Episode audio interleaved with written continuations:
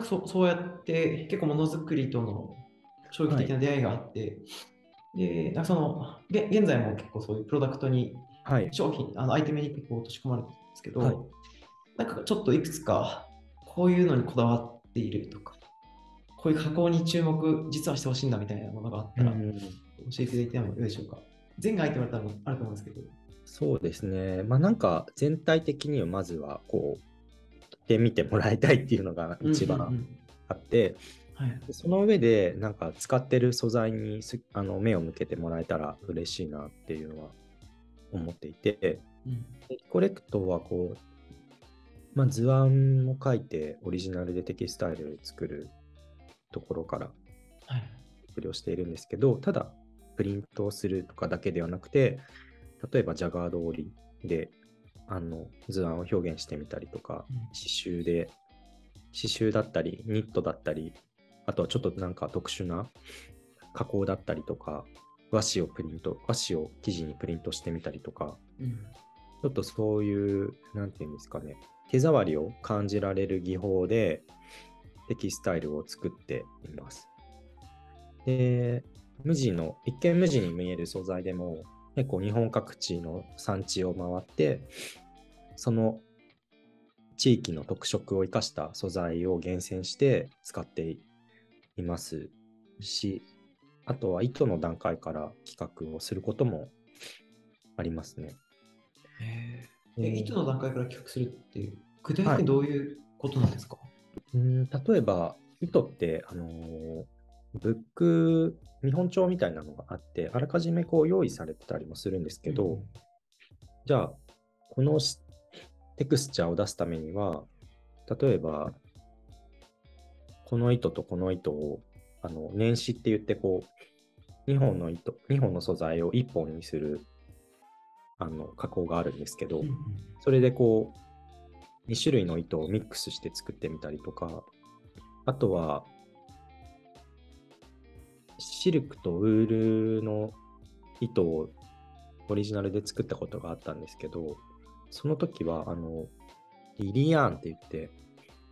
細い糸を編んで中に太い芯になるポリエステルの糸を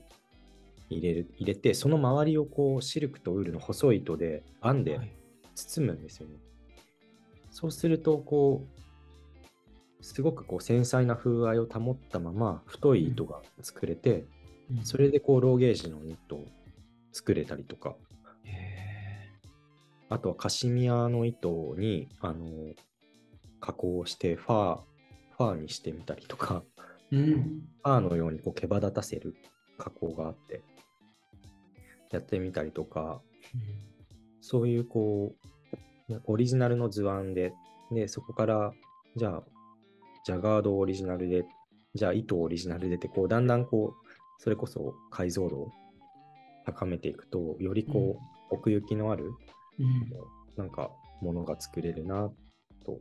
思っています。へえ面白いですね。え、それどうやって思いつくんですか？これとこれ混ぜようとかそうれ、は、割と工場さんに行って、いろいろ直接話して、うん。じゃあちょっとこれ、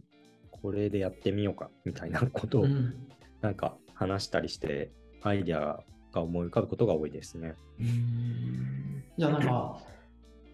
こういう加工方法があり、こういう作り方があるよみたいな話の中で、じゃあこれとこれやってみようって作ってみて、はいわ、すごいなってこともあれば、はいあ今言っちゃったねみたいなこともあるわけですそうですね。もちろんそれもありますね。はい。やっへぱり、作っ、一回こう想像してみても、形にしてないとや全然わからないものなので、ーうん。それ、でもなんか、工場さんからすると、すごく嫌がら嫌がるところもありそうだなって気がするんですけど、そうですね。割と、あの、協力的なうん工場さんが多いはい。気はしていますね。やっぱり工場さんも多分、なんか面白いものを作りたいっていう、はい心意気のある職人さんが結構多いと思う思うので、うんその辺はなんか、ただ直接会ってあの顔合わせて話すっていうのが、あの個人的にはなんか柔軟に自分のわがままに付き合ってくれるうん。きっかけにもなるというか、その、はい。うん、コミュニケーションで関係性を築いていくっていうところがなんか大切なのかなっていうのはうん。ますね。それはそうでしょうね。はい。なんかもうネットとかメールで、これこれ混ぜてみてくれって混ぜて、いや、やっぱダメでした、そうみたいな、コミュニケーションしたら、もう二度と多分受けてくれなくなりますそうですね。はい、それはあると思います。うん。え、今実際、いくつぐらいの工場さんはい。関係があるんですか、今で言うと、えっと、1 2八王子と、あと山梨の富士吉田っていうところ。うんと、あとはニットだと、えっと、美州の方。はい。たりとか、あとプリントは京都とか滋賀、あとはシーズンによって変わったりもするんですけど、いまあ、大体5社か6社くらいで作ってますね。えーじゃあまあ、なんか結構そのものづくりのために各地に足を運んで、と泊まり込みみたいな感じになるんですか、しばらく。ああ、1泊2日で行くときもあれば、日帰りで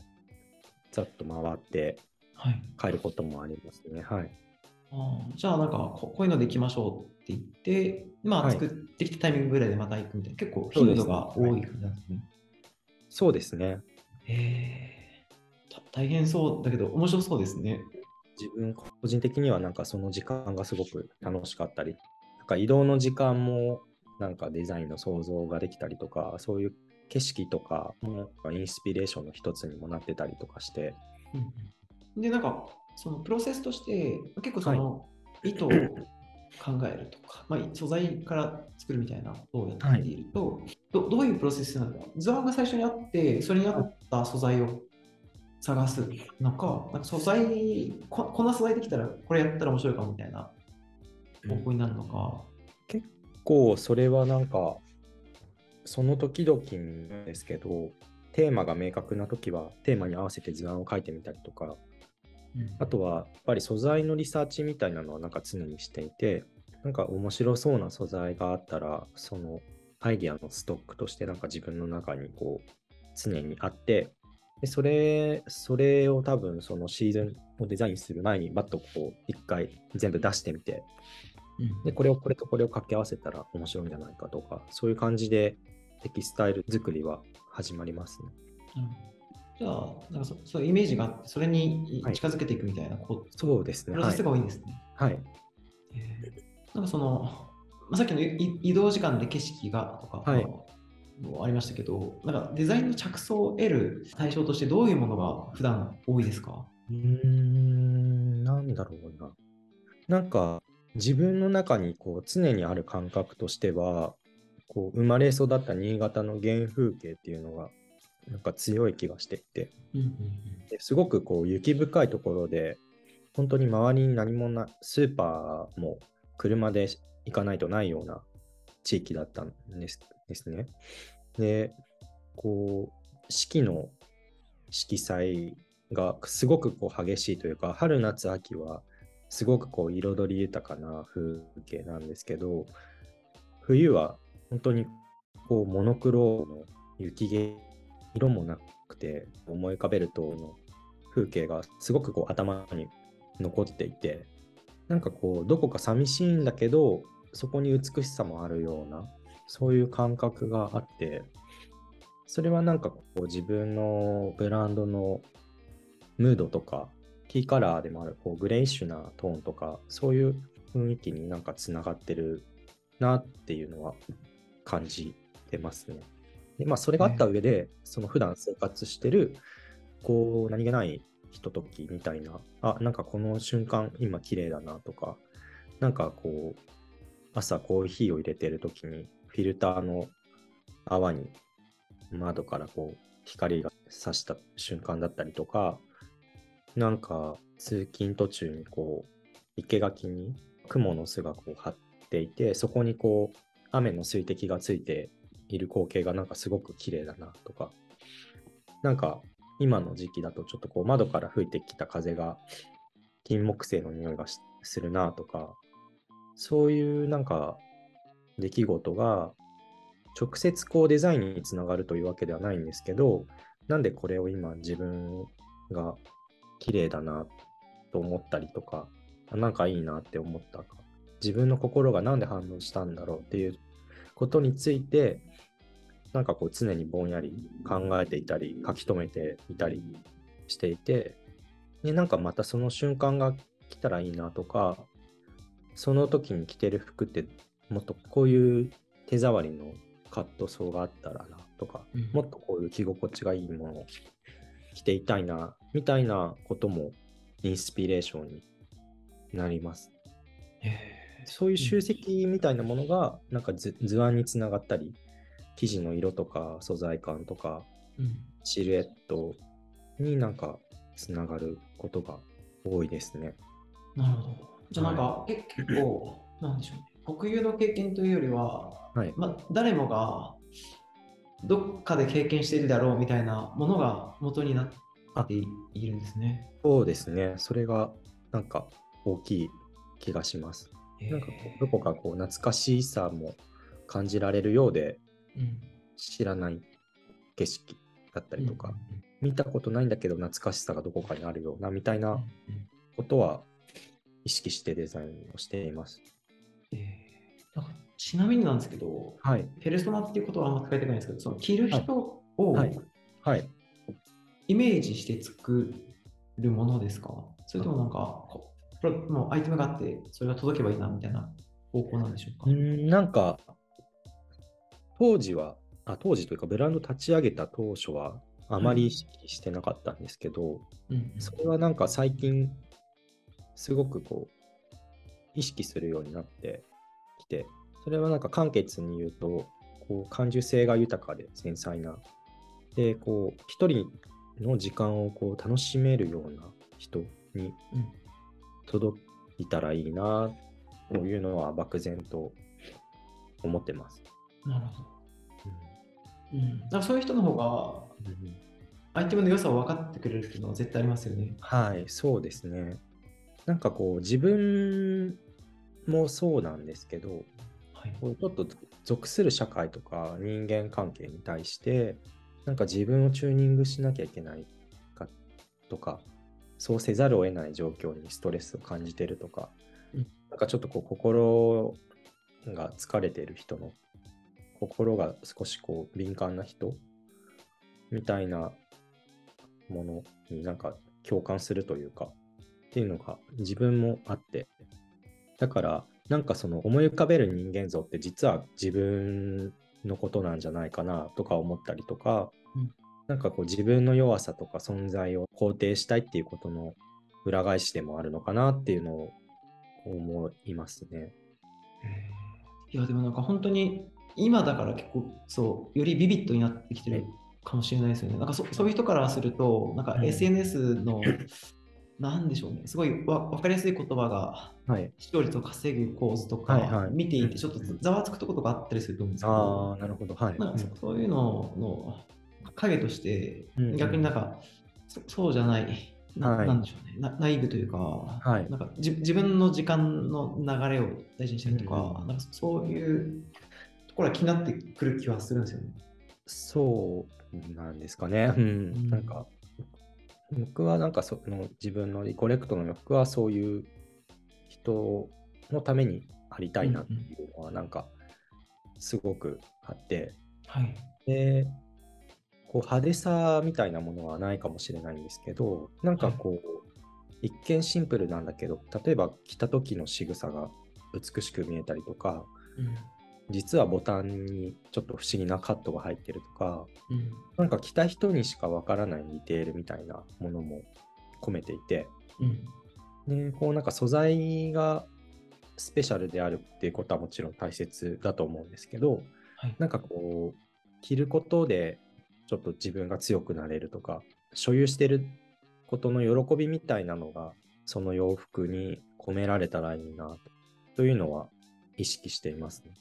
うん、それが奥行きの良さですよね。なんかそうです、単純なシルエットだけじゃなく、はい、素材とか光沢とかテクスチャーとか、はい、ね、なんかずっと見ていられるというか、なんか見てるといろんな良さが見えてくるみたいな。うんうんう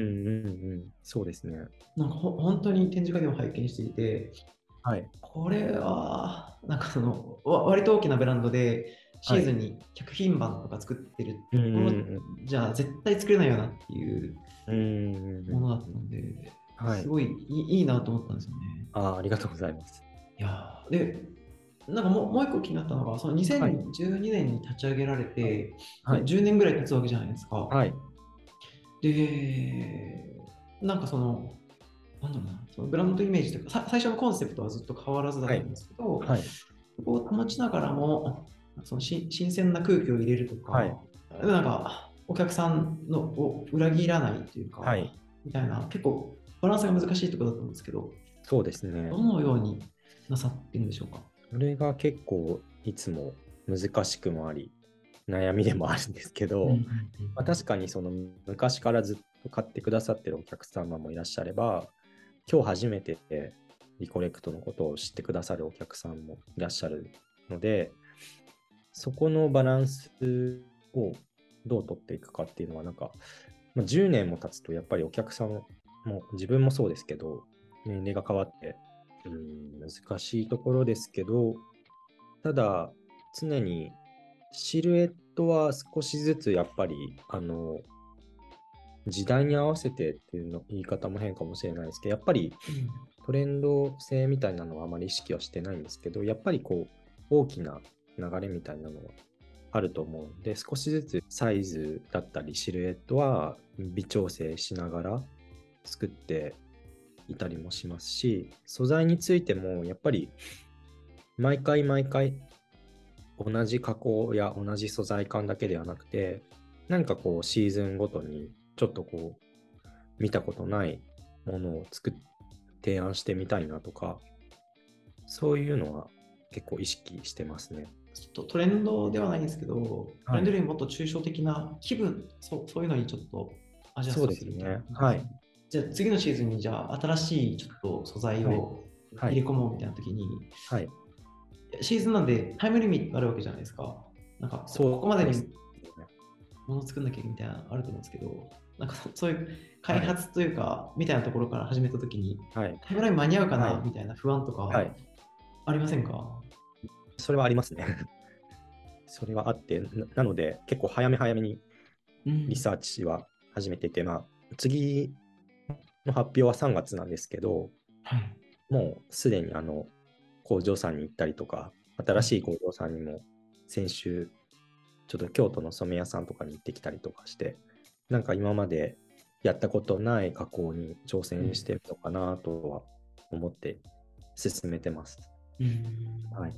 いやなんかちょっと面白いですね。あの、結構自分の時間を大事にしたり、自分の店舗であったり気分を大事にしたり、ブランドながら、はい、ゆうすけさんは割と自分を追い込んで、新しいチャレンジ してる、ちょっと面白いなって思うんですけど、はい、なんかどどうですか、10年やって、まだまだチャレンジしたいなみたいな領域ってあるものですか？そうですね。なんかやっぱりずっと卸がもう9割ぐらいを占めてるので、やっぱりブランドとしてなんかもう少しこう例えば空間ごと表現してそれを見せたいな、まあ場みたいなのを作りたいなとかは思いますし、やっぱり直接コミュニケーションを取れる機会をもうちょっと増やしたいなとは、なんか今感じてますね。うん、なるほど。やっぱりなんか僕らの規模でやってるブランドのなんか良さの一つで、はい、あのデザイナーが身近にいてそれを説明できることなんじゃないかなってちょっと最近は思っていて、うん、でハイブランドの洋服がこうお店に並んでいてもなんでこのプライスなんだろうとかなんでこのボタンを選んでるのかなとか、うん、どういう意図でこのここにこういうデザインが入ってるんだろうっていうのをなんか自分だとすごく気になっちゃって、それを知りたいっていうのがあるんですけど、なんかそれを知れる機会ってあまりないし、でそそれを知ることでその洋服のデザインが気に入って長く着てもらえる理由にもなるんじゃないかなっていうのは思っていてなんかこうそうですね、コミュニケーションを取れる場というか、それを、その良さを伝える方法みたいなのをもう少しなんか探っていきたいっていうのは今考えてます。えー、うん、それで言うと、なんかその地方のセレクトショップのオーナーさんとかって、はい、結構語れる人なんじゃないかなと思うんですけど、そうですね。それでもやっぱりちょっと伝導率は変わってくるなっていう感じなんですかね。そうですね。やっぱり、まあ、バイヤーさんももちろん熱量、うちの洋服を扱ってくださってるお店さんは結構熱量の高いバイヤーさんが多いので、素材についてはもちろん詳しいと思うんですけど、やっぱりあのたくさん扱ってもいただいている中の一つだと思うので、はい、そこは直接なんかブランドとして何か直接見てもらったり素材に触れたり着てもらった上で何かこうその良さみたいなのが伝えられる場があるといいなっていうのは思ってます。うんうん今、割とそれがやりやすい状況になってきてますね。そうですね。はい。館、うん、さんも結構そういうポップアップストアみたいなのを積極的に、はい、そうですね。集めてらっしゃるみたいですし。なので、まあ、今後ちょっとその、ポップアップの企画だったりとか、そういう企画もちょっと今、あの準備をしていて、うん、はい。いいですね。楽しみ。なんかそこでまた消費者の方と直接コミュニケーションをして、なんかその人が多分そうやって結構話し込んでると、その人が考えてることとかも垣間見えたりすると思うんですけど、ああ、なるほど、なるほど。そうです、ね、それがまた素材作りとか、アイテム作り、うん、デザインとかに関わってくるかもしれないですし、ありがとうございます。で、なんか冒頭にも、で、話の途中でも何回も触れたように、なんかリコレクトの良さは本当に実物見ないとわからないなと、僕も思いました。もう本当にインスタでこんなに表現力低いんだって、なんか 本当に素材にこだわって、ディテール、こだわっているアイテムほど差が出るんだなということを改めて認識して、なんか僕、現代アートとかも結構見るんですけど、やっぱ、ウェブ上で見るものと実物って本当に差はい、差がありすぎる、うん、それと同じような感覚になって、うん、なんか、ファッションって面白いなっていうのを改めて、ちょっと学ばせていただきました。ありがとうございます。なんかその今日のこの話を聞いた上でアイテムを見ると、また感慨深さも変わってくるのかなと思います。はい、ゆうすけさんのと職人さんの苦労がにじみ出てるところもあるなと思うので、はい、ぜひそういうなんか、えー、お近くのセレクトショップとか、まあ、ポップアップを今後なさっていくと思うので、はい、そちらに足を運んでいただければと思います。はい、じゃあ今日はお忙しいところありがとうございました。本当に楽しかったです。ありがとうございました。